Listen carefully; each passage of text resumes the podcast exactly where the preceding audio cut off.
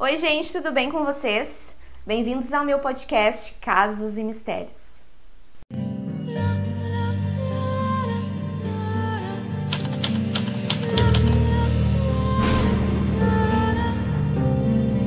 Oi, meus misteriosos, sejam muito bem-vindos a Casos novamente. Vou contar para vocês hoje a história do serial killer, o anjo da morte, Charles Cullen.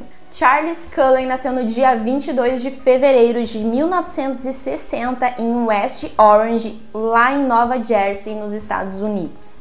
Charles Cullen ele era o caçula de oito irmãos e ele perdeu o pai dele muito cedo. Ele tinha apenas sete meses quando o pai dele faleceu. Então ele não chegou a ter né, essas lembranças do pai, ele não chegou a ter esse, esse convívio, enfim, a, presença, né, aquele pai presente na vida dele desde que ele já era bem novinho. Charles tentou suicídio pela primeira vez aos 9 anos de idade, quando ele foi em uma loja de produtos químicos e começou a ingerir esses produtos a fim, enfim, de acabar com a própria vida. No dia 6 de dezembro de 1977, quando ele tinha 17 anos, a mãe do Charles acabou morrendo em um acidente de carro no qual a irmã do Charles dirigia o veículo. Em abril de 1978, com a perda né, da mãe e essa tristeza profunda dessa perda, o Charles ele, enfim, entrou num, num, num dilema assim muito grande, numa depressão, numa tristeza muito grande e decidiu largar a escola e se alistar à marinha. Nessa época, quando ele estava alistado, né, ele estava na Marinha, ele começou a demonstrar muita instabilidade mental e acabou recebendo uma alta médica né, para ele sair da Marinha no dia 30 de março de 84, quando ele tinha 24 anos de idade. Naquele mesmo mês, em março de 84, ele se matriculou em uma escola de enfermagem em Nova Jersey, onde ele era o único estudante homem. O Charles ele se formou em 1987 em enfermagem e começou a trabalhar pela primeira vez, né? O seu primeiro trabalho foi numa unidade chamada San Barnabas, acho que é isso, Medical Center em Livingston, em Nova Jersey. Nesse mesmo ano, Charles conheceu a sua futura esposa, no qual, né, depois ele se casou, ele teve duas filhas com ela. E depois de um tempo já casado, a esposa começou a se sentir um pouco incomodada com o comportamento de Charles dentro de casa e também pelo abuso dos cães da família. O Charles, ele era um cara que ele não tratava bem os cães da família. Ele era o tipo de cara que maltratava, batia, enfim ele não era nada bonzinho com os cães e isso começou a perturbar muito a esposa dele. No dia 11 de junho de 88, ele acabou administrando uma overdose letal de medicação intravenosa em um juiz que tinha sido internado no hospital sofrendo de uma reação fotoalérgica a um medicamento para melhorar a circulação sanguínea. Charles matou também um paciente de AIDS que morreu após ter sido dado uma dose excessiva de insulina. De 88 a 1992, Charles realizou eutanásia e causou overdoses de insulina em dezenas de pacientes. Ao mesmo tempo, ele contaminava sacos intravenosos e soros, causando mais óbitos. Uma investigação inicial foi realizada e, apesar dos médicos terem suspeitado do Charles como responsável pelos homicídios, eles não conseguiram reunir provas o suficiente para condenar né, e acusar o Charles então ele simplesmente foi demitido do emprego. Em torno de um mês depois dele deixar, né, ser demitido desse primeiro emprego dele, no qual ele matou alguns pacientes, ele foi contratado por outro hospital. Ele foi empregado no Hospital Warren em Phillipsburg, Nova Jersey. Lá, o Charles assassinou três mulheres de overdose de digoxina, medicamento para o coração. Em 1993, a esposa do Charles entrou com uma ordem de restrição contra ele, né, baseada no medo que ela tinha dele e do, do perigo que ele poderia apresentar, enfim, poderia causar às filhas do casal. E ela também contou à polícia que o Charles tinha misturado hum, as bebidas das pessoas, né, da, da família, com fluido de isqueiro. Ele chegou a queimar os livros da própria filha também. E também teve um episódio no qual ele esqueceu a filha dele com a babá e deixou ela com a babá em torno de uma semana enquanto a esposa dele estava viajando. No ano seguinte, a esposa finalmente consegue o divórcio, ela se divorcia do Charles e o Charles se muda para Phillipsburg, aluga um apartamento e começa né, a morar sozinho.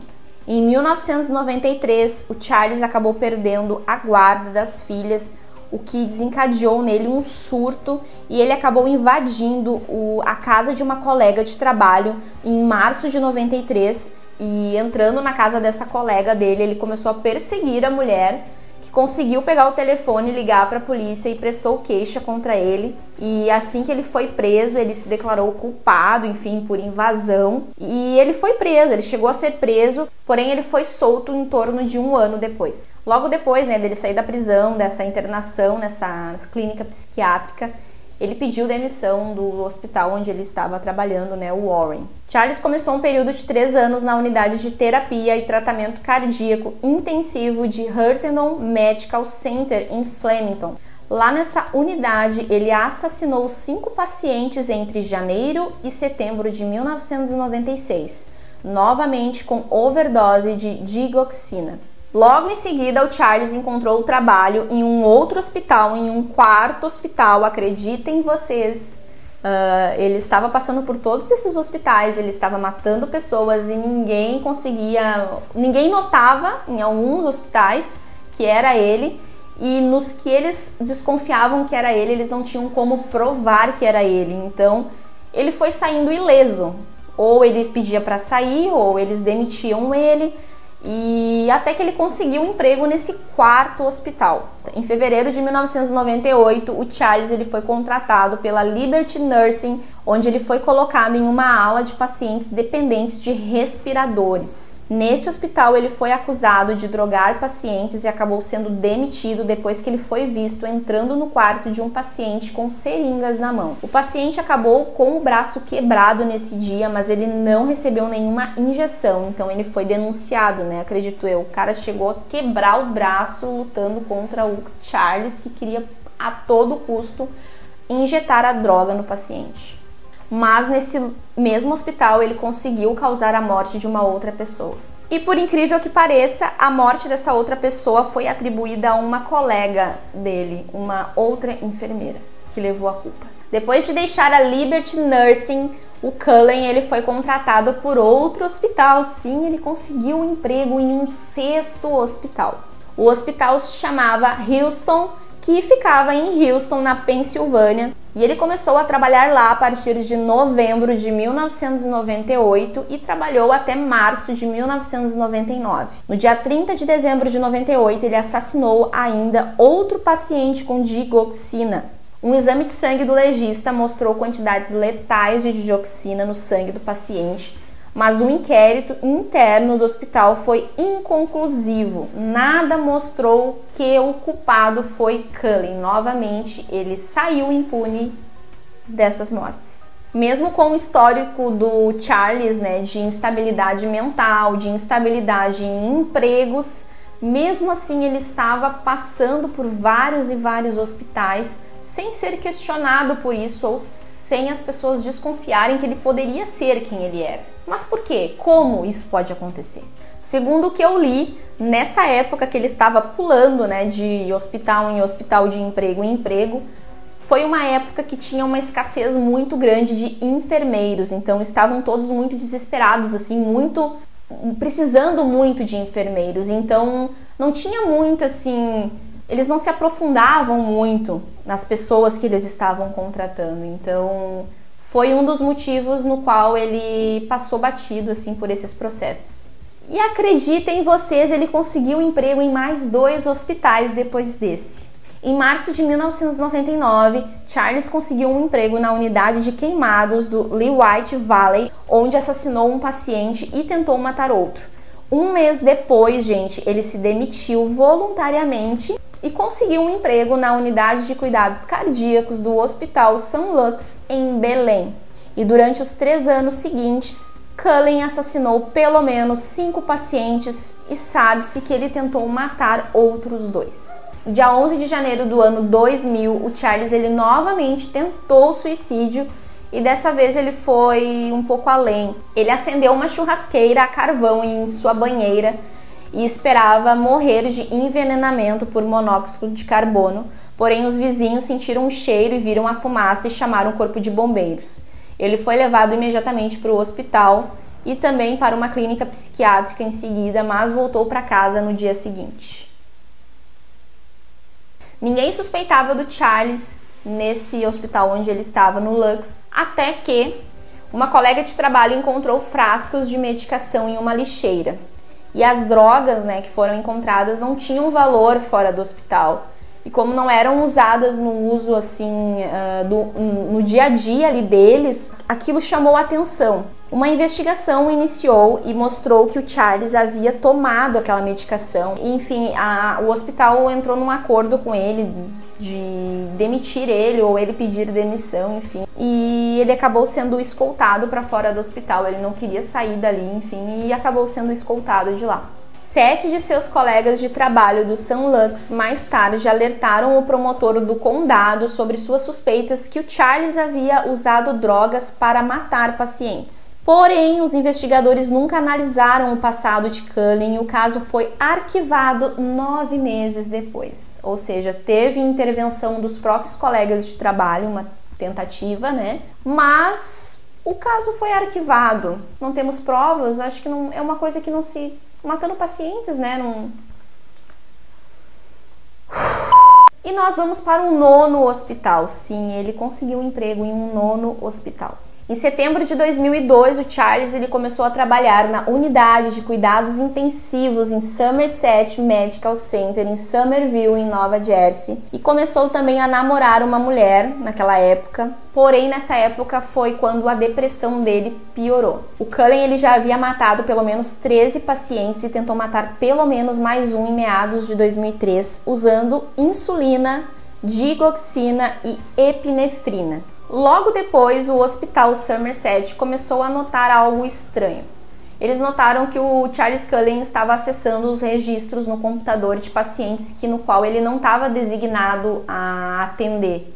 E também eles notaram que ele estava entrando em quartos de pacientes que ele não estava direcionado para atender. Então isso começou a chamar a atenção, enfim, dos colegas e do, da direção do hospital. Também foi notado que ele estava pedindo medicações para pacientes, solicitando, mas medicações que não tinham sido prescritas, né, prescritos para aqueles pacientes. Até que em julho de 2003, o hospital entrou em um alerta, né, os funcionários entraram em um alerta sobre algumas mortes, né, por quatro também quatro overdoses suspeitas, que indicou a possibilidade de que algum funcionário do local estaria envolvido nessas mortes. O hospital ele demorou bastante tempo para chegar até as autoridades e dizer que estavam suspeitando de alguém de dentro do hospital.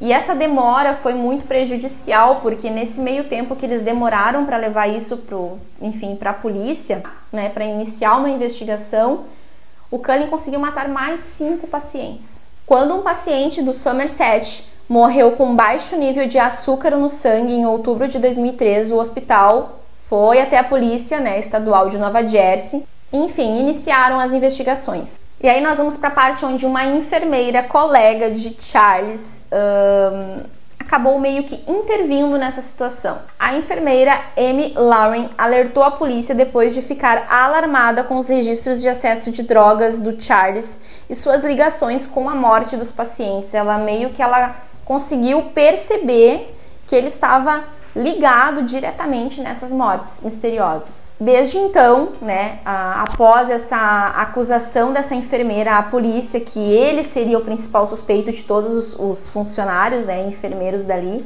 a polícia passou a manter uma vigilância sobre o Cullen.